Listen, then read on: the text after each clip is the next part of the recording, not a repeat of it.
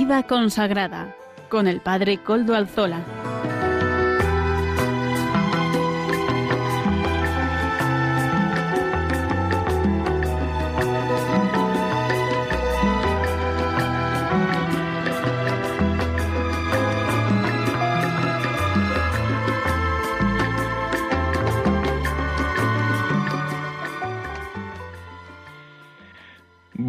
Tardes, hermanos, amigos y oyentes. Hoy es jueves y son las cinco de la tarde, una hora menos en las Islas Canarias. Es, por tanto, la hora de vida consagrada en Radio María. Les saluda con sumo gusto Padre Coldo Alzola, Trinitario.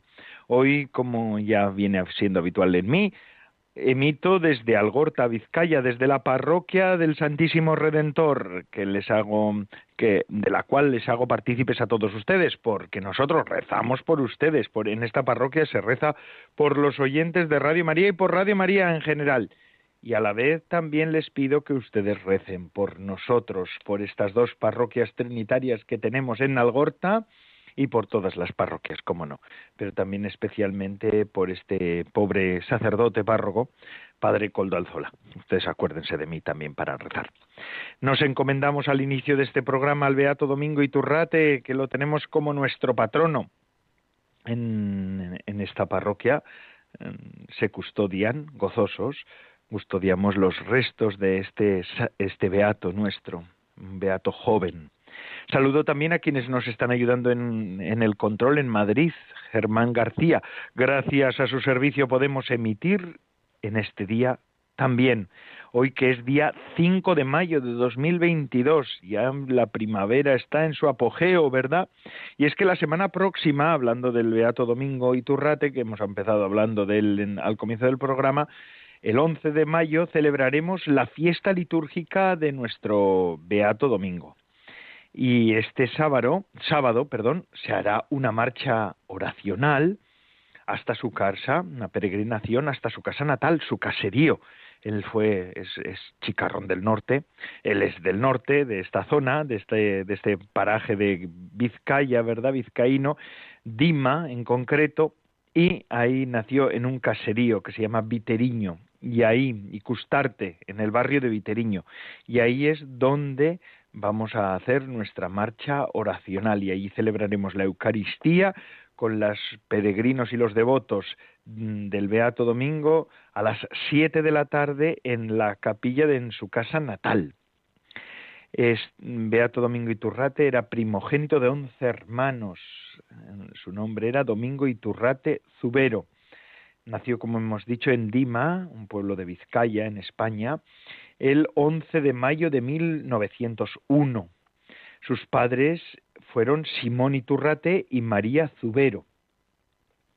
Se caracterizaba por tener al mismo tiempo un temperamento sensible y propenso a la irritabilidad como niño, desde niño iban despuntando en él al calor de un hogar cristiano, como el que entonces había tantos en nuestras tierras, los gérmenes de una honda piedad eucarística y mariana. De hecho, cuando él se hace religioso, coge el nombre de Domingo, Fray Domingo del Santísimo Sacramento.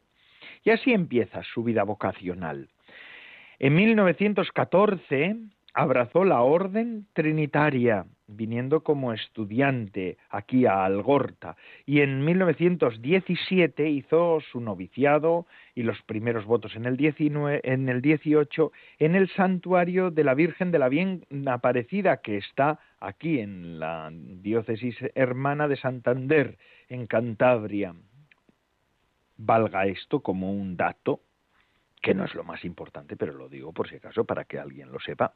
Allí hice yo también mi año de noviciado. Así que yo me suelo encomendar al Beato Domingo Iturrate para que me acompañe. Y junto a él varios de los sus connovicios y varios de los que hicieron el noviciado en la bien aparecida ahora son también beatos. Vamos a pedir. Allí es verdad que él tuvo, fíjense, con una en la juventud, en su propia juventud, 16, 17 años, una noche oscura del espíritu transida de sequedades, zozobras, angustias, teniendo la, persuasión de pertenecer al, al, número de los réprobos y condenados. Y en cambio, el día de su profesión simple, cesaron los trabajos interiores y él mismo dice, recibí el don de la tranquilidad y de la serenidad. Desde entonces mi serenidad de ánimo ha sido habitual, la paz y la quietud interior inalterables.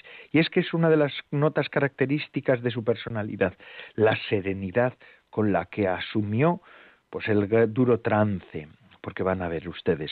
En la estudié en la Universidad Gregoriana de Roma, estudió filosofía y teología desde el año 1919 al 26 con óptimas calificaciones y además el broche de oro del doctorado en ambas disciplinas.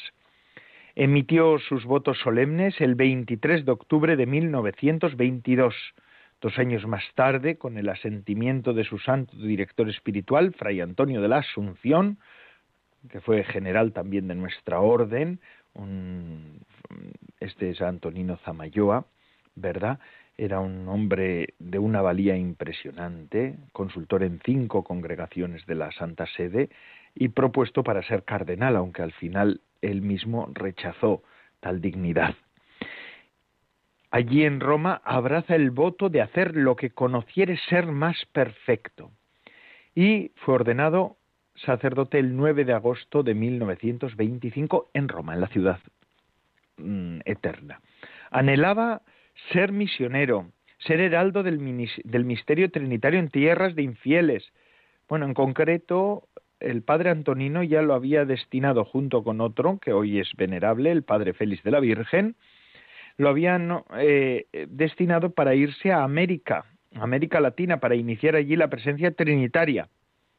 Pero la providencia tenía otro destino y otro designio. En junio de 1926 se le reveló la enfermedad tuberculosis pulmonar, volvió a casa para despedirse de los suyos, no pudo más, ni pudo celebrar su primera misa solemne en su pueblo, cosa que entonces era como una obligación, ¿verdad?, de los neosacerdotes, nos ha pasado a todos, pero entonces más. Y ya sin pasar por su pueblo, tuvo que ir hasta Belmonte, Cuenca, para morir allí. Allí cuando llegó a Belmonte dijo, aquí dormiré y descansaré. Y así lo hizo el 7 de abril de 1927. Por eso vamos a encomendarnos a este santazo, a este, a este Beato Domingo Iturrate, Zubero, que nos acompaña todas las semanas en este programa de vida consagrada, un consagrado. Y así, sin más dilación, presento los contenidos del programa de hoy. Contaremos con la participación de Monseñor don Vicente Jiménez, arzobispo don Vicente Jiménez Zamora, arzobispo emérito de Zaragoza y miembro de la Comisión Episcopal de Vida Consagrada de la Conferencia Episcopal Española. En la sección de entrevistas contaremos con el padre Sergio Requena, director del secretariado de la Subcomisión Episcopal para los seminarios, para hablarnos de la Jornada Mundial de Oración por las Vocaciones, que se celebrará en este cuarto domingo de Pascua, domingo del Buen Pastor, como todos lo sabemos. Amaro Villanueva nos presenta, como todas las semanas, el espacio Música para Evangelizar. Estamos, seguimos estudiando la historia de la vida consagrada con el padre Antonio Bellella, claretiano, del Instituto de Vida Consagrada de Madrid, en la sección de formación del programa. Y ya saben además que se pueden poner en contacto con el programa por medio del correo electrónico del mismo. ¿Saben cuál es? Vida consagrada arroba radiomaria.es. Vida consagrada arroba radiomaria.es. Ustedes me pueden escribir al mismo y yo les contestaré. Recuerdo también que nos pueden escuchar por medio de los podcasts de la web, ya suben el nuestro, así que pueden ir a la web de Radio María, bajan nuestro podcast, o lo recogen, lo reciben, lo piden y ahí pueden volver a escuchar este programa cuando lo deseen. Y así, sin más dilación, ahora sí, pasamos a darle la voz a Monseñor Don Vicente Jiménez Zamora, obispo, arzobispo emérito de Zaragoza y miembro de la Comisión Episcopal de Vida Consagrada. Adelante, don Vicente. La conversión de Cornelio y Pedro, paradigma de sinodalidad. Queridos oyentes de Radio María, especialmente vosotros, miembros de vida consagrada.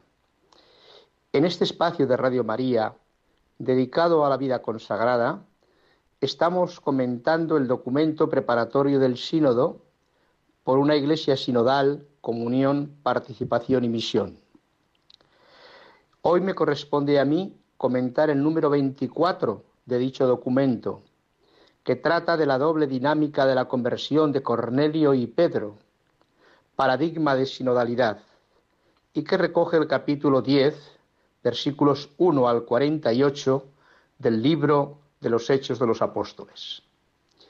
Esta escena del Nuevo Testamento ilumina los trabajos del diálogo, la escucha y el discernimiento propios del sínodo. Es el primer testimonio de la apertura de la Iglesia a los pueblos gentiles, es decir, a los pueblos que no pertenecían al pueblo escogido de Israel. En este texto se narra que tanto Cornelio como San Pedro, cada uno a su manera, tienen una manifestación de Dios que les invita a salir al encuentro. Cornelio, por medio de un ángel, quiere conocer a Pedro. Por su parte, San Pedro se siente movido por el Espíritu Santo a acoger a los enviados de Cornelio y a acompañarlos.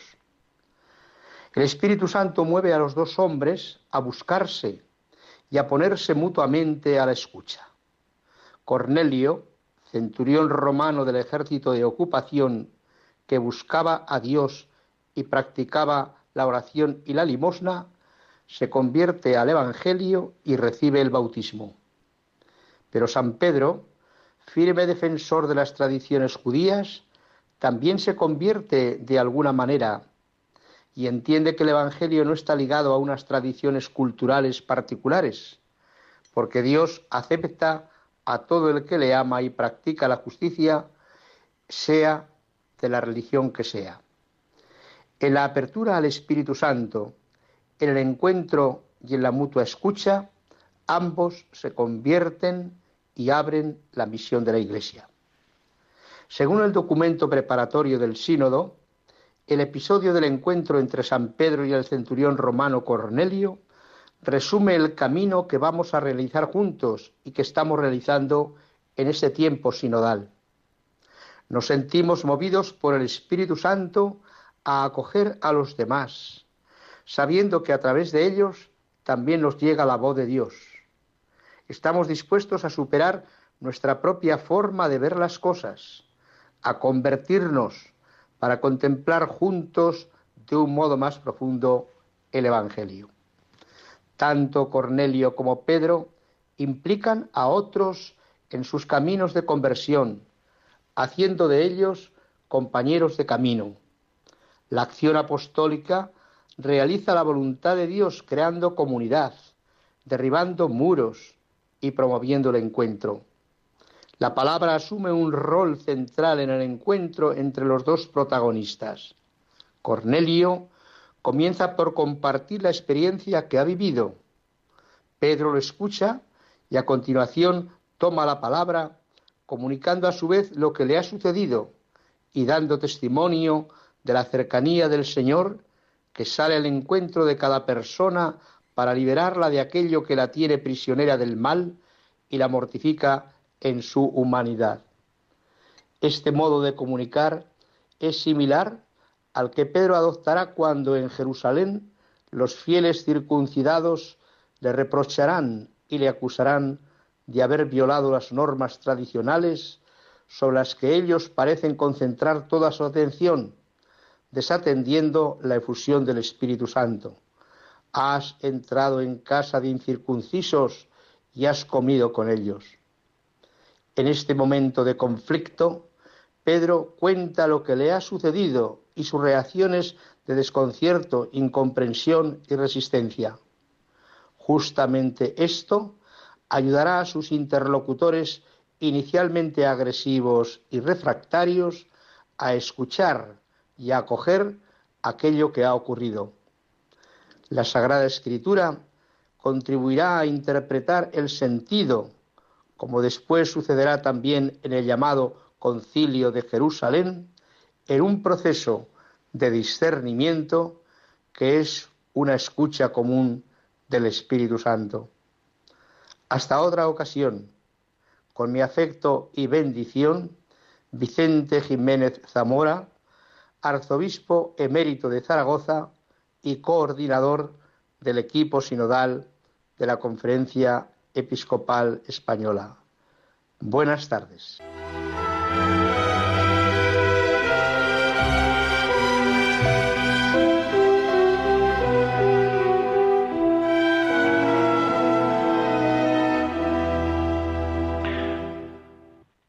Buenas tardes y muchas gracias, don Vicente Jiménez Zamora, arzobispo emérito de Zaragoza, miembro de la Comisión Episcopal de Vida Consagrada y además coordinador de la Comisión del Sínodo en la Conferencia Episcopal Española. Gracias por estas palabras con las que hemos empezado hoy nuestro programa. Vamos a continuar con el mismo. Ya saben ustedes que estamos en mayo.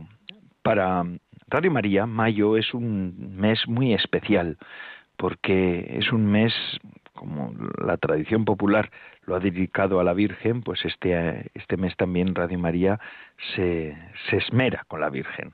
Vamos a escuchar cómo podemos nosotros también esmerarnos con esta obra de la Virgen que es Radio María.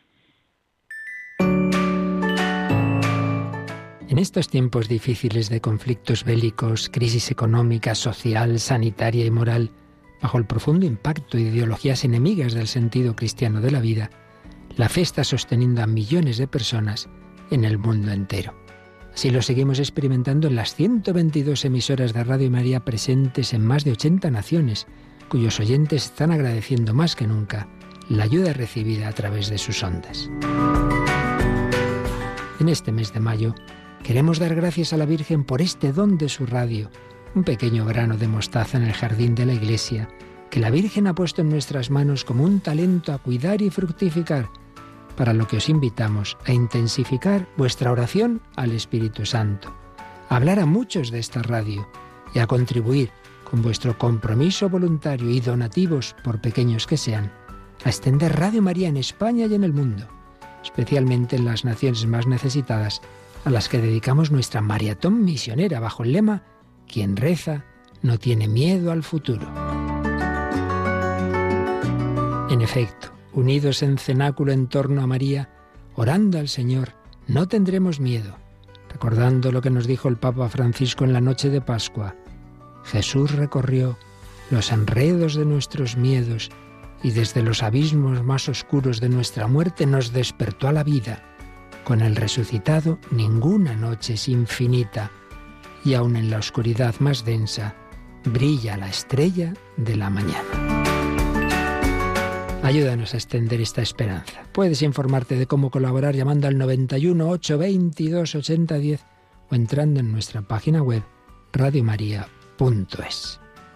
Radio María, sin miedo al futuro, de la mano de la Virgen, vida, dulzura y esperanza nuestra.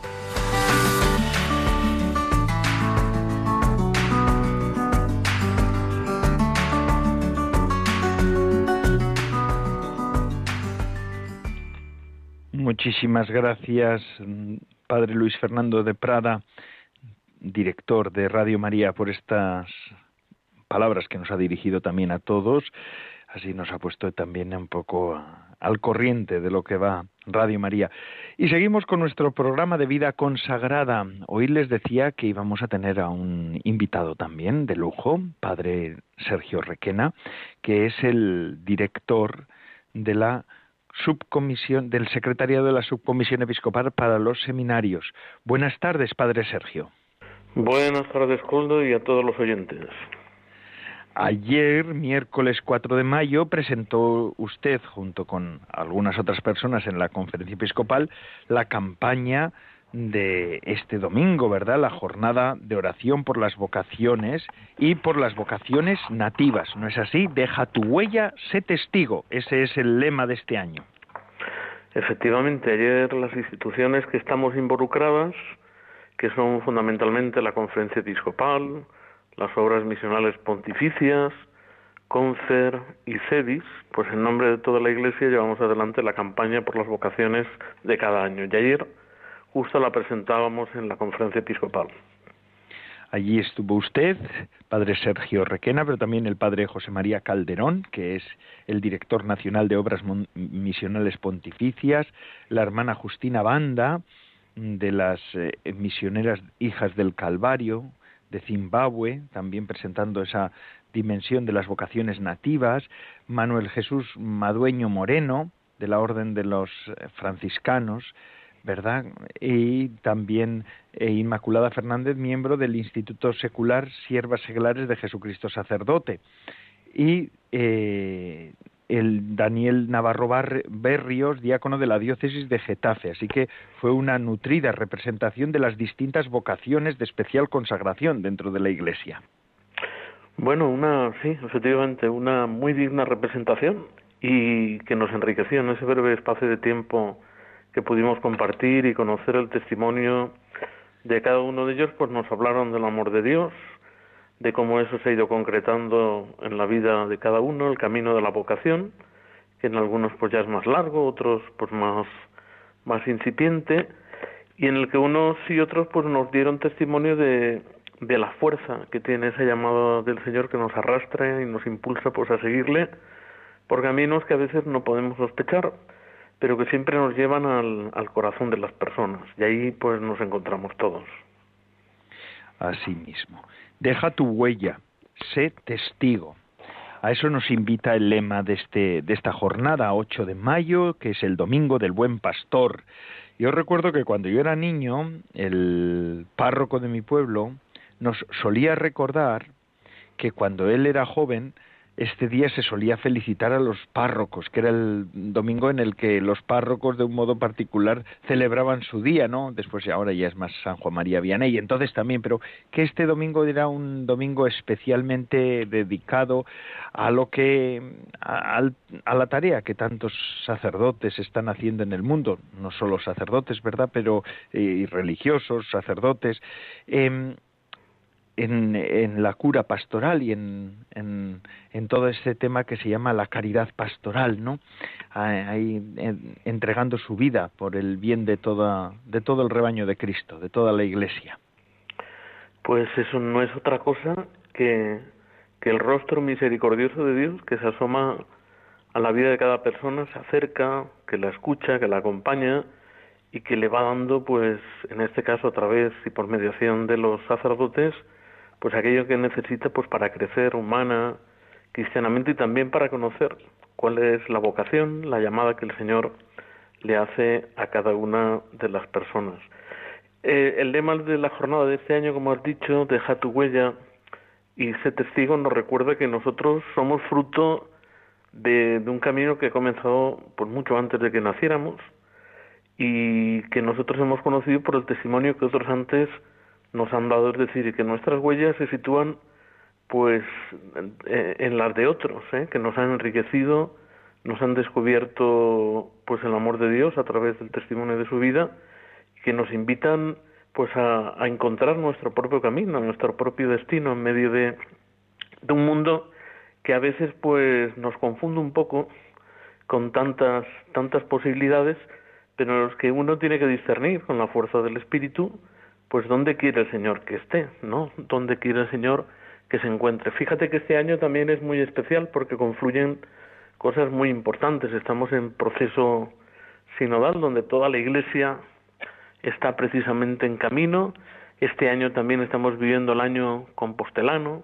Tendremos en verano el encuentro europeo de jóvenes y precisamente a los jóvenes el Papa Francisco les dijo en, Cracovia que Jesús llama a dejar que Jesús les llama a dejar su huella en la vida y una huella que marque la historia, en la historia de tantos, es decir, que no tenemos que tener miedo pues a pisar fuerte desde el amor y desde la caridad, pues para que aquello que hagamos pues sea reflejo de lo que Dios mismo ha hecho primero en nosotros. Así es, Domingo del Buen Pastor, Jornada Mundial de Oración por las Vocaciones y además Jornada de Vocaciones Nativas. ¿Qué se celebra en cada una de estas jornadas? ¿Qué es eso bueno, la Jornada Mundial de Oración por las Vocaciones? Fundamentalmente en la Jornada Mundial de Oración por las Vocaciones se invita a orar y a pedir al Señor, al dueño de la mies, que mande operarios a su mies. Y pedimos también por aquellos que, que ya llevan tiempo en la brecha para que el Señor les ayude y les, les dé fidelidad ¿no? en el camino que han comenzado. En las vocaciones nativas lo que hacemos es mirar a los países de, de, misión, donde a veces las vocaciones se abren paso con dificultades, también dificultades económicas, y se nos invita pues a colaborar con ellos, pues para que las personas que se están formando, monasterios, en conventos, en seminarios, pues tengan lo necesario pues para tener una formación lo mejor posible. Es decir, sentirnos responsables también de esas vocaciones, de las que tenemos aquí y de las que se dan en países de misión, donde ellos pues en un principio han, conocido el anuncio del Evangelio por medio de los misioneros, pero los misioneros lo que quieren es pues cuanto antes no hacer falta, es decir, que allí en los sitios donde se anuncia el Evangelio surjan vocaciones que cojan por sí mismos esa responsabilidad del anuncio en medio de su pueblo. Muy interesante porque cada vez son más las vocaciones en tierras que antes eran de misión, ¿verdad? Mm, efectivamente.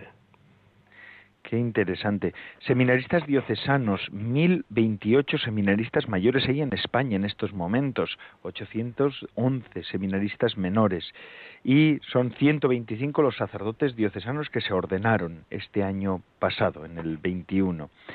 Eh, religiosos y religiosas también son un número grande. En España hay 35.507 miembros de los institutos religiosos y sociedades de vida apostólica. El 76% de los mismos son mujeres. Eh, 408 congregaciones e institutos, vamos, órdenes, congregaciones, institutos de toda índole. Eh, 639 junioras, 280 y un junior, que son mm, religiosos y religiosas en formación, además novicios, 179 novicias, 65 novicios. Además también hay seglares consagrados en, en, esa, en esa asociación CEDIS, ¿verdad? 2.475 integrantes de institutos seculares.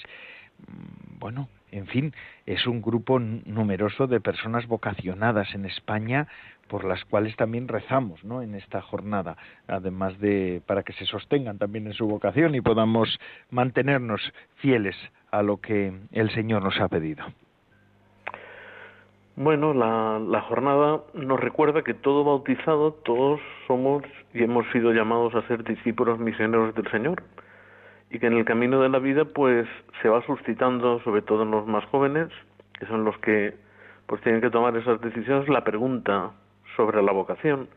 Qué hago con mi vida también pues delante del Señor Señor qué quieres que haga de mí no o como decíamos el año pasado para quién soy Señor y esto es en línea pues con ese proceso sinodal que se nos ha preguntado toda la Iglesia se nos ha puesto a reflexionar en camino para que demos una respuesta ante un mundo que, como sabemos y estamos viviendo, pues tiene grandes desafíos y necesita personas pues que con sencillez, pero al mismo tiempo con, con autenticidad, pues demos una palabra, que vivamos un gesto que significa pues darnos y darse cada día a las personas que encontramos en el camino de la vida. Por eso es importante que oremos, ¿no? Para que no desfallezcamos, para que no falten vocaciones y para que éstas tengan lo, lo necesario pues para llegar a formarse y poder llegar a dar fruto. Para que den fruto y fruto en abundancia. Deja tu huella, deja tu huella, sé testigo. Y a usted, Padre Sergio, a ti, ¿quién te ha dejado huella en tu vida? Como sacerdote, bueno, pues, como, es muy consagrado al Señor para esta tarea, ¿quién te ha dejado huella? Pues en mi camino me he encontrado personas que me han regalado el amor de Dios, que me han enseñado. ¿eh? No he encontrado personas perfectas, pero sí personas entregadas totalmente en su vida, de tal forma que pues yo me di cuenta de que pues si me pongo al lado de ellos, en muchos casos no les llego ni a la altura de los zapatos. Algunos de ellos ya no están, los guardo en la memoria del corazón, pero al mismo tiempo es como una invitación, ¿eh? un poco cuando uno piensa en ellos, en lo que han significado, en, lo que han aportado a mi vida, pues me doy cuenta de que un poco ser agradecidos es de bien nacidos. Y, y me crece, ¿no? Esa inquietud que un poco la concreto en la frase, en esta frase. Ahora tengo que ser yo para los demás lo que ellos antes fueron para mí. Yo creo que todo se reduce y se simplifica pues desde el amor, un amor que se recibe y que está llamado a darse, a no quedárnoslo, a no perderlo, sino a, repartirlo pues con generosidad, sin medida.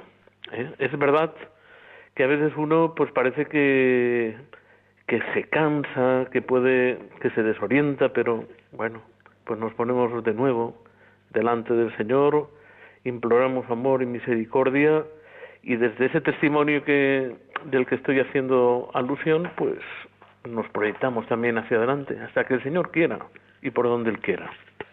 Eso es lo más importante. Además hay una página web que, que, nos puede ayudar también con un montón de testimonio, con para quién soy.com, ¿verdad? Y ahí Efectivamente. podemos la canción hoy me, ha llamado la atención. Aquí está Grillex, ¿no? Que presentó sí, un rapero cristiano que nos ha regalado una, una hermosa composición que, que cuando uno la escucha más, pues más se engancha ella. Nosotros a veces nos cuesta un poquito este tipo de música, pero los jóvenes están mucho más habituados e incluso nosotros pues nos vamos enganchando a esa letra, ese ritmo y al mensaje. ¿eh? Es decir, recibir la vida como un don y, sentirla como una llamada, ¿no? A, a, darla, a, a, concretarla en el camino de la vida. Yo creo que ese es un poco el mensaje de la, de la canción. Pero ahí, muy bien, en la web que has nombrado, para quien soy .com, pues vais a poder encontrar aquellos que os asoméis a esa ventana, pues un montón de cosas interesantes. Hay, por ejemplo, una sección de vídeos con testimonios, eh, de religiosos, de sacerdotes, de seminaristas, de religiosas que viven en países de misión. Y este año, un poco, la idea era hacerlo desde, desde la huella que dejan las personas en otras. Entonces, no hemos preguntado a los interesados, sino que hemos preguntado a las personas sobre los interesados. Oye, ¿qué huella ha dejado en ti esta persona? Y ahí tenéis un montón de, testimonios que son muy interesantes. Los materiales para esta, para esta jornada, el mensaje del Papa, que por cierto ha salido hoy, ¿no? Un mensaje del Papa que nos llama pues a vivir, a sentirnos llamados a edificar la gran familia de Dios en el mundo. Y yo me quedo un poco, lo he leído, lo he leído pues al poco de salir, en, ese sentido que recuerda el proceso sinodal que nos hemos situado y que es sobre todo una llamada a escuchar, una llamada a participar y una llamada a compartir, ¿no? Y entonces el Papa luego hace una reflexión sobre lo que es y sobre lo que significa la vocación, una vocación que nace pues de esa fundamental a la que todos recibimos con nuestro bautismo, a ser discípulos misioneros y que luego se tiene que concretar en la vida. El Papa también nos recordaba en la exhortación apostólica Christus Vivit que si de verdad queremos una vida plena, pues tenemos que encontrar esa voluntad de Dios en nuestra vida y abrazarla ¿eh? y quererla y, y llevarla a su plenitud en cada cosa que hagamos y en lo que vivamos. Qué hermoso. Padre Sergio Requena, pues tenemos ahí el para quién soy yo, para quién soy punto com, ¿verdad? Esa página web donde podamos encontrar todos esos materiales y mucha, muchos vídeos, ¿verdad? También familias, es, es hermoso, es muy variado y también, como no, el mensaje del Papa que nos ha regalado hoy, que tendremos que leerlo antes del, antes del domingo, por lo menos o durante el domingo. Además, el 7 de mayo tendrán ustedes una vigilia de oración desde el convento de las concepcionistas franciscanas de, de Cuenca y lo podrán seguir en el canal de YouTube de para quien soy.com, ¿verdad? Que hay ahí eh, un canal de YouTube a las 8 de la tarde, si no estoy equivocado. Efectivamente, y luego pues recordamos que en todas las diócesis se hacen estos días actividades de reflexión, de oración, de celebración formativas, pues para, para concienciarnos y para poder comunicarnos la alegría de, sentirnos llamados por el Señor en mitad del mundo. Las celebraciones de este domingo, por supuesto, están, dedicadas a ese, ese rostro de Cristo buen pastor por las vocaciones. Tendremos también la transmisión en la 2 de Televisión Española de la celebración de la Eucaristía presidida por el Cardenal Osoro, desde aquí, desde Madrid, en el Colegio de Nuestra Señora del, del Recuerdo. Y son muchas las ilusiones ¿eh? y el trabajo que yo quiero pues recordar aquí y poner en valor pues de tantos sacerdotes, religiosos y laicos que trabajan por y para las vocaciones. ¿Qué es lo que deseamos? Pues encontrar corazones generosos que se dejen atrapar ¿eh? por este por este Dios que nos ama con locura y que, y que desea seguir haciendo el bien en el mundo a través nuestro. Así es. El darse cuenta de que uno es vocacionado, de que uno es llamado, es darse cuenta de que está suspendido, más que suspendido, sostenido eh, desde toda la eternidad, que ya está pensado y sostenido también para la eternidad. Y eso es algo, algo hermoso, algo, algo grande. Padre Sergio, ¿verdad? Y eso es uno de los servicios que podemos hacer a todos los hombres y mujeres de nuestro tiempo. Tantos viven sin saber que desde toda la eternidad han sido pensados y amados. Y es verdaderamente algo trágico, me parece a mí. Sí, fíjate que en este tiempo en el que hemos experimentado y experimentamos nuestra vulnerabilidad, primero en la pandemia, luego pues tal vez en la amenaza de la guerra, la destrucción que eso significa, pues se nos invita a confiar en Dios, a confiar en su palabra y cómo Él va suscitando pues esa generosidad y esa entrega que la vemos por doquier, a veces de manera anónima, pues muy, muy secreta, pero en otros momentos muy evidente. Y hay que darle gracias a Dios, ¿eh? porque mueve los corazones así, de esta manera, que nos libera un poco de nuestro egoísmo, de nuestra indiferencia, de, de nuestros miedos, que todas estas cosas también pues nos cercan un poco y nos imposibilitan, pero hay que romper esas barreras que nos atrapan y no nos dejan ser nosotros mismos. Así es. Pues en eso estamos, Padre Sergio. Muchas gracias por participar en nuestro programa y un abrazo fraterno y seguimos unidos en la oración y en la celebración de este domingo. Igualmente. Saludos a todos. Muchas gracias. Y ahora seguimos con nuestro programa. Vamos a pasar a la música para evangelizar de Amaro Villanueva. Adelante, Amaro.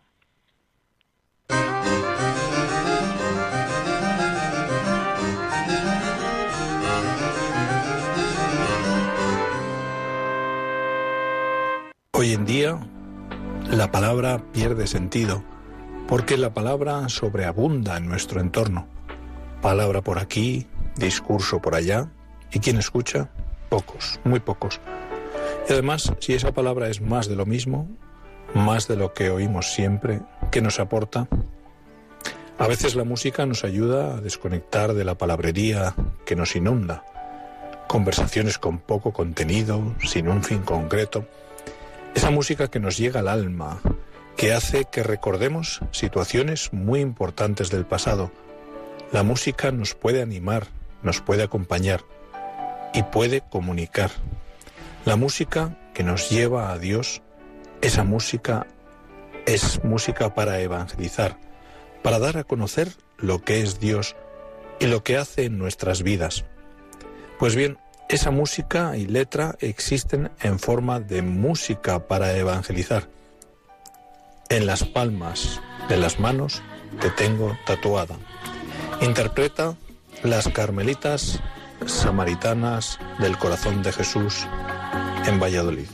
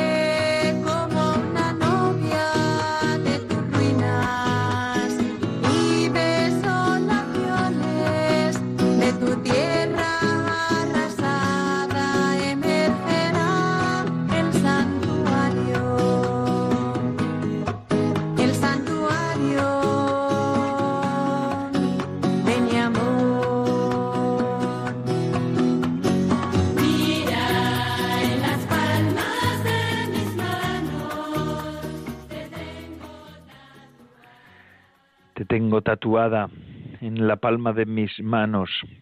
Qué bonito, ¿verdad? Esto es lo que verdaderamente supone estar, sentirse vocacionado, saberse vocacionado, saberse llamado por Dios. Y esto es lo que la experiencia que todo ser humano tenemos que hacer para poder ser plenos, para vivir en la verdad.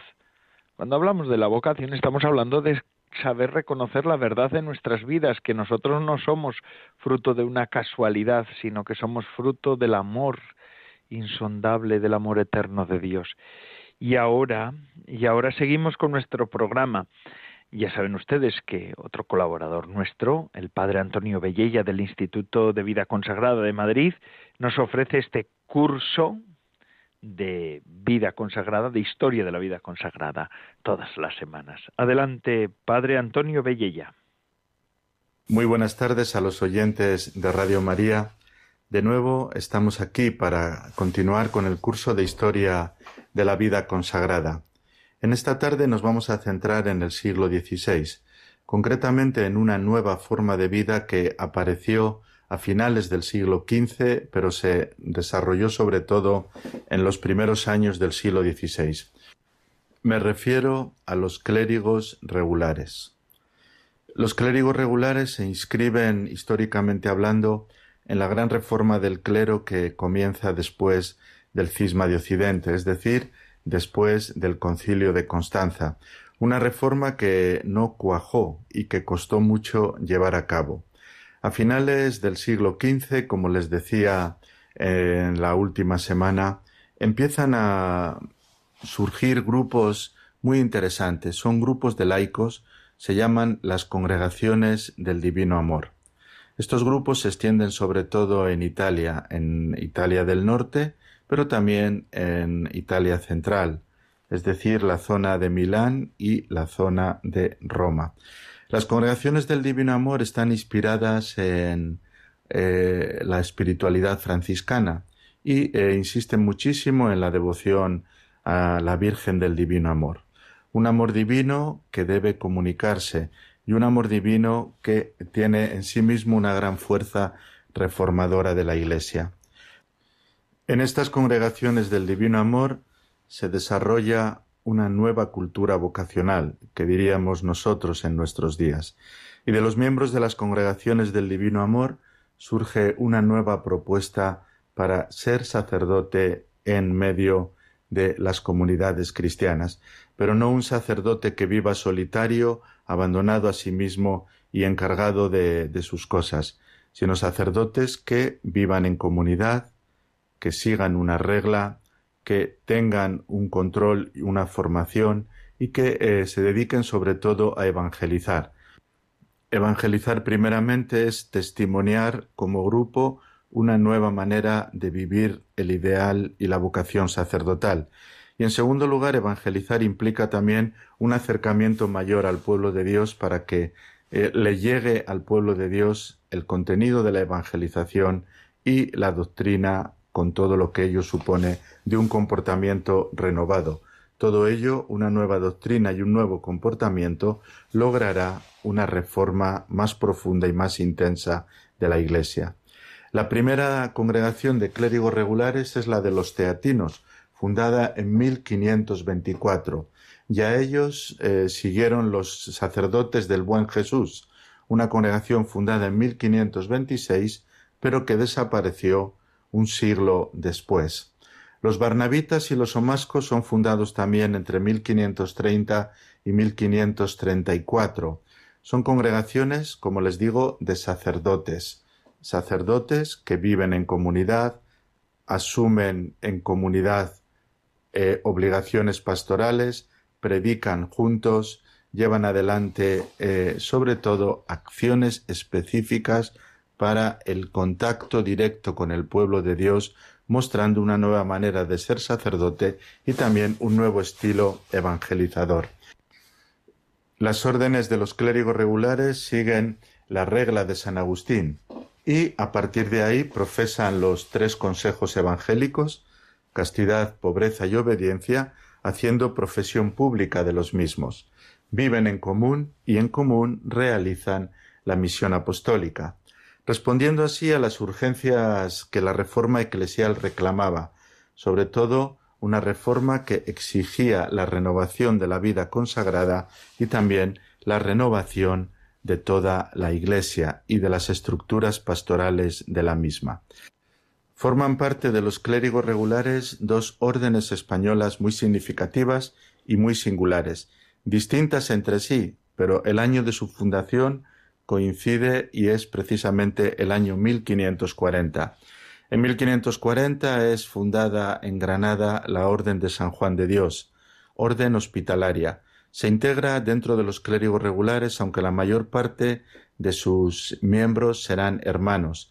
Tendrá la misma suerte, algunos años después, la Orden de San Camilo, también orden hospitalaria dedicada al cuidado de los enfermos. Los Camilos son fundados en Roma, en Italia, y se integran dentro, como les digo, del grupo de los órdenes de los clérigos regulares, aunque de suyo la mayor parte de sus miembros no serán sacerdotes. La segunda orden, que tiene un claro origen español, aunque no todos los miembros del grupo fundacional son españoles, son los jesuitas, también establecidos en 1540. Y al igual que los hermanos de San Juan de Dios, están integrados en este grupo de los clérigos regulares, aunque sus características les hacen verdaderamente un grupo muy singular. Los jesuitas son fundados en 1540 en París y tienen en común con las otras órdenes de clérigos regulares la vida apostólica, el que no rezan en comunidad el oficio solemne, el vestir hábito clerical y el gobierno centralizado.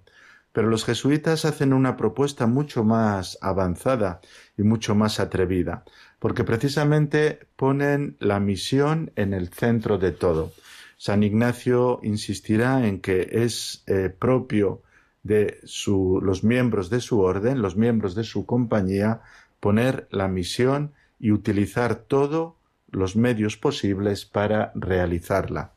Para los jesuitas no hay observancias monásticas, ni siquiera el rezo del oficio en comunidad. En lugar de tener regla, los jesuitas pedirán al Papa Pablo III que les apruebe las constituciones y que las constituciones sean su regla. Y así fue. Las constituciones fueron aprobadas después de dieciséis años de trabajo común, en la cual el primer grupo de jesuitas, con San Ignacio, en un conjunto de discernimientos en comunidad, llegaron a escribir las constituciones de la compañía. Eh, quizá la característica más eh, interesante será la formación larga y amplia, una formación que se prolongará en algunos casos por casi 20 años y que no será específicamente o únicamente de carácter religioso, sino que incluirá otros aspectos. La espiritualidad de los jesuitas eh, quedó también muy bien definida en los ejercicios espirituales y en la práctica del discernimiento. Es la primera orden en la Iglesia que insiste en la especialización pastoral, que tiene mucha eh, un carácter universal muy marcado y que eh, hacen el cuarto voto, es decir, especifican su misión por medio o su, su nota más característica por medio de un cuarto voto que en concreto es el voto de obediencia al pontífice, ¿no? La compañía de Jesús, al igual que las órdenes mendicantes y también algunas de las órdenes de los clérigos regulares, asumirá enormes compromisos misioneros, sobre todo en América Latina y en eh, Asia, ¿no? Ciertamente eh, los clérigos regulares tuvieron un segundo momento de desarrollo muy grande a finales del siglo XVI. Se, fundarán en Italia, casi siempre en Italia, que es donde más se difunden, se fundarán nuevas órdenes. Y eh, entre estas órdenes destacará también una orden española, la de los Escolapios, fundada en Roma por San José de Calasanz, la primera orden dedicada a la enseñanza de los más pobres. Una nueva propuesta sacerdotal, una nueva propuesta de vida común, unos nuevos retos, todos centrados en la Iglesia y en la evangelización. Muchas gracias. Continuamos la próxima semana.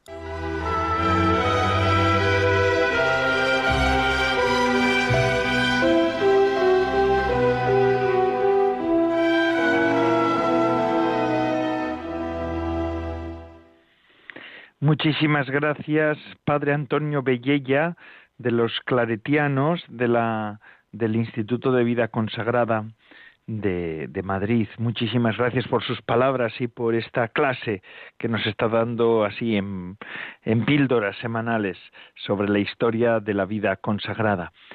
Y así ya casi casi hemos llegado al final del programa. Ya saben, como hemos recordado en la entrevista con el padre Sergio Requena, director de la Subcomisión de Seminarios de la Conferencia Episcopal Española, que este domingo se celebra la Jornada Mundial de oración por las vocaciones y también por las vocaciones nativas, este domingo que es el Domingo del Buen Pastor ahí esa, esa promesa que aparece del, de este domingo es verdaderamente una, una promesa que supera toda medida, eh, toda previsión a las ovejas de Jesús, a las que Él conoce, es decir, a usted y a mí, y a las que le siguen, se les asegura por tres veces su definitiva pertenencia a Él y al Padre.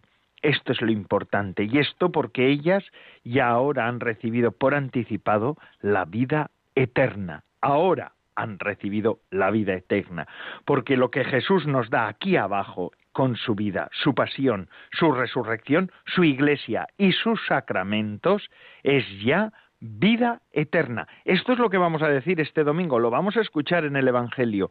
Medítenlo, prepárense a escucharlo para que podamos vivirlo con fruto. Es esto Cristo quiere darte, quiere darnos, quiere darme, quiere darle a usted, también que nos está escuchando, la vida eterna. Y con estas palabras concluimos el programa de vida consagrada de Radio María una semana más. Se despide de todos ustedes, Padre Coldo Alzola, Trinitario. Recen por mí, yo lo hago por ustedes. Hasta la semana que viene, si Dios lo quiere.